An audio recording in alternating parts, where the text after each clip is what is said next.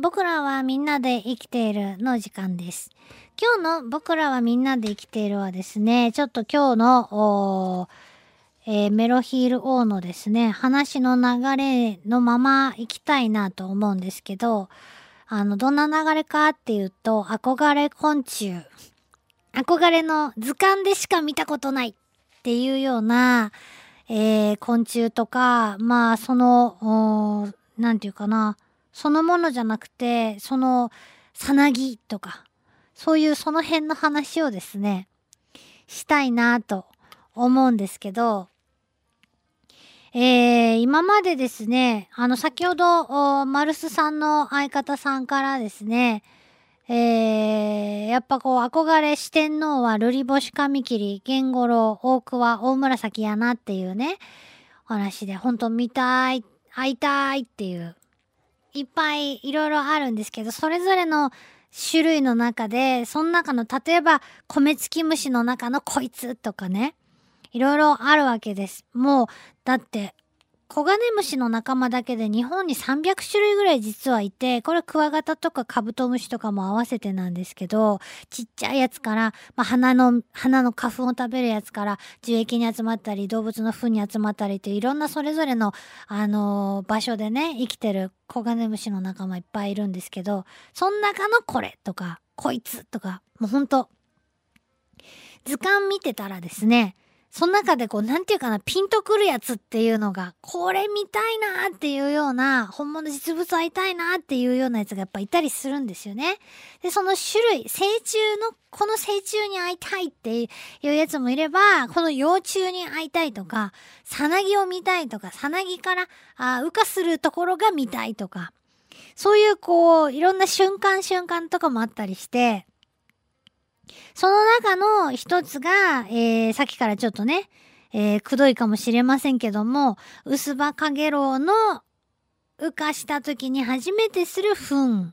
うんこさん。これがですね、もう本当に見たかった。私見れないと思ってました。実際、あの、本当に、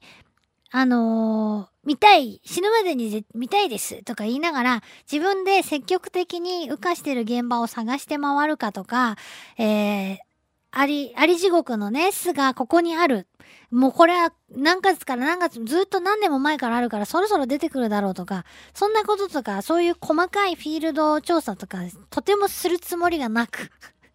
すべての出会いを偶然に任せてきているので、なので、その、えー、いつ、どこで、まあ大体夕方頃に羽化するっていうのは分かっていても、そんなね、そうそう羽化現場に偶然出会うこととかもないので、見たいなと思いながら、自分であり地獄育てない限り見れないだろうなと思ってて、育てるつもりもなかったんで、まあ実際見れないんだろうなと思ってたのに、えー、たまたまその薄葉かげろうが、あ羽化したてのやつね、羽が伸びてない。まだ完全に伸びきってなくて、わあ、今これ羽化したてだっていうチャンスがあるかもしれないという現場に立ち会うことができ、まあその、羽化して羽が伸びてる間は、あ排泄するところはもう見れなかったんですけど、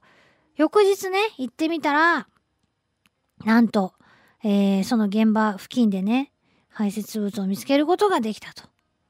えー、本当に真珠のようなね、光沢がある、なんて言ったらいいかな、あのー、コーチョコレート、コーヒー味、パピコのあれはコーヒー味かいな。茶色い方のパピコみたいな色のですね、えー、でも表面に真珠のような光沢があるですね、あのー、5ミリぐらいのちっちゃいこけしみたいなね、テカテカした、もうテコテコしたあやつがあったんです。これ本当にラッキーでしたね。本当にラッキーだったと思います。えー、こんなようにしてですね、今まで憧れていた、えー、諦めていたのに見れたものとして、本当にこれもかなりな、私の中でもう、一番かもしれない。うん。で、今まで憧れた図鑑の中でしか知らなかったり、標本でしか見たことなくて、あえてよかったなって思え思えたの、思えた中ではですね、えー、八丁トンボですね。先週紹介しました八丁トンボ。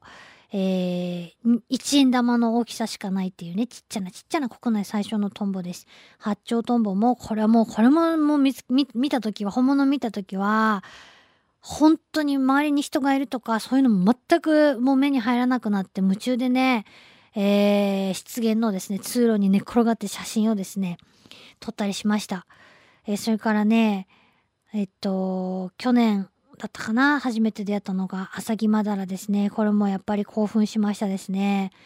すっごい綺麗だと思って、やっぱ図鑑の中の昆虫より生きてるやつは迫力が違うなっていう思ったよりでかいっていうものとかえ思ったより全然小さいと思って驚いたのは落としブミだったんですけど、落としブミは名前の通りですね、お母さん落としブミが、あの、葉っぱにですね、卵を産みつけると、その葉っぱをですね、もう考えられないような、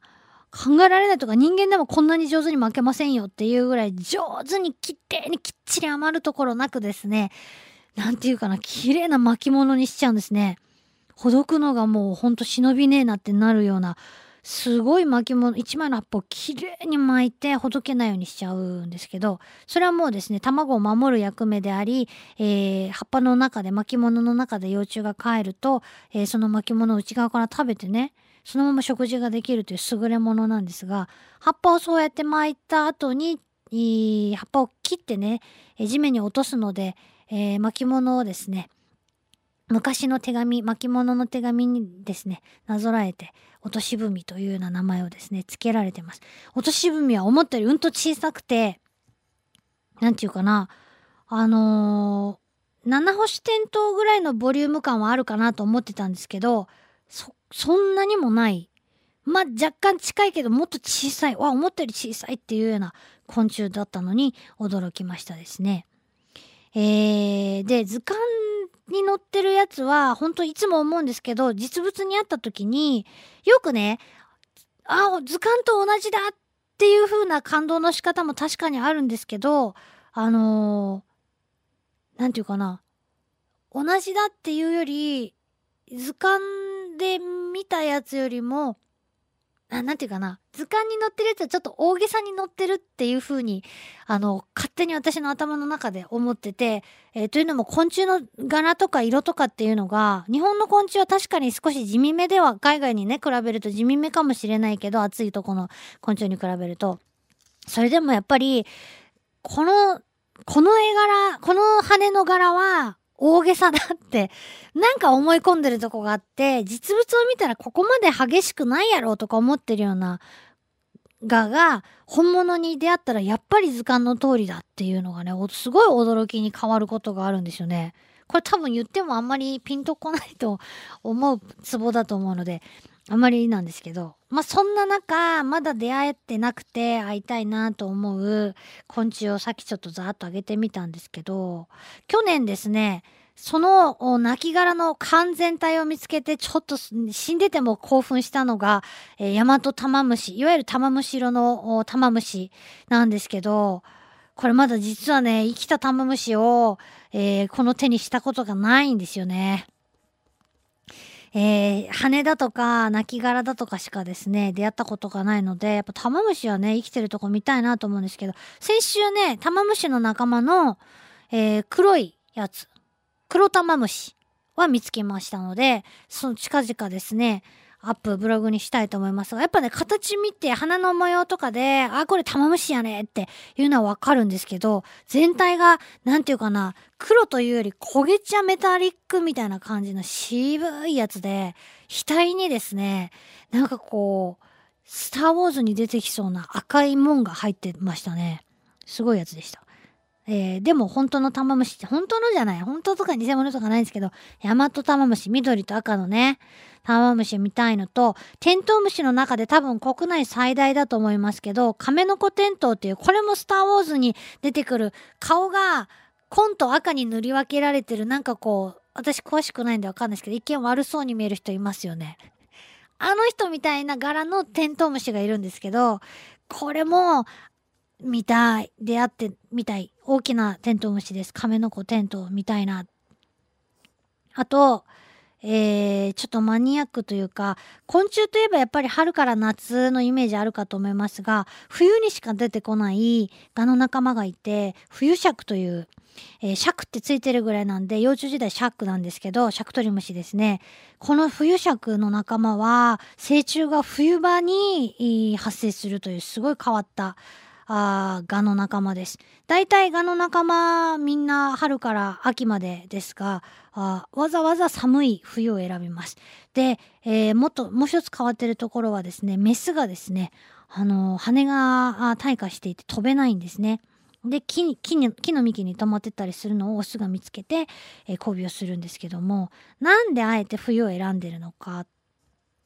ね、なんでメスは飛ばないのか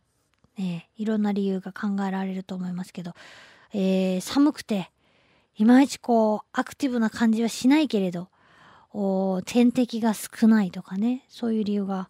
あるみたいですね。確かねしかも冬尺はね逆に気温が高いとねもうやってけない体になってたんじゃなかったかなと思います。私の記憶が正しければですね。えー、この冬尺冬のですね林の中で見ることができればオスはねひらひらと雪のひとひらのように舞うそうなのでいずれね出会いたいと思っている昆虫ですね。あとはねトンボの羽化。抜け殻は見つけたことがありますがトンボの羽化シーンは見たことなくてこれも夜間ですね水辺に出かけていかないと見れるものじゃないので、えー、まあねあのー、いつもそんな言って忘れちゃうので。夜になるともう忘れてるんで、ね、トンボ農家見てみたいなと思っているところでございますね。あら、意外と長くなりましたけども、そんなわけで、えー、今日はちょっと憧れ昆虫、えー、過去形未来形進行形でお伝えいたしました。僕らみんなで生きているでした。LoveFM Podcast. LoveFM のホームページではポッドキャストを配信中あの時聞き逃したあのコーナー。気になる DJ たちの裏話。ここだけのスペシャルプログラムなどなど続々更新中です。現在配信中のタイトルはこちら。Words around the world. 僕らはみんなで生きてる。ブサンハッラインミュージックプライマリー4ポッドキャスト君が世界を変えていく。ハピネスコントローラー。プラダケシロール。スマートフォンやオーディオプレイヤーを使えばいつでもどこでもラブ f m が楽しめます私もピクニックの時にはいつも聞いてるんですよ。LoveFM Podcast ちなみに私はハピネスコントローラーを担当してます。聞いてね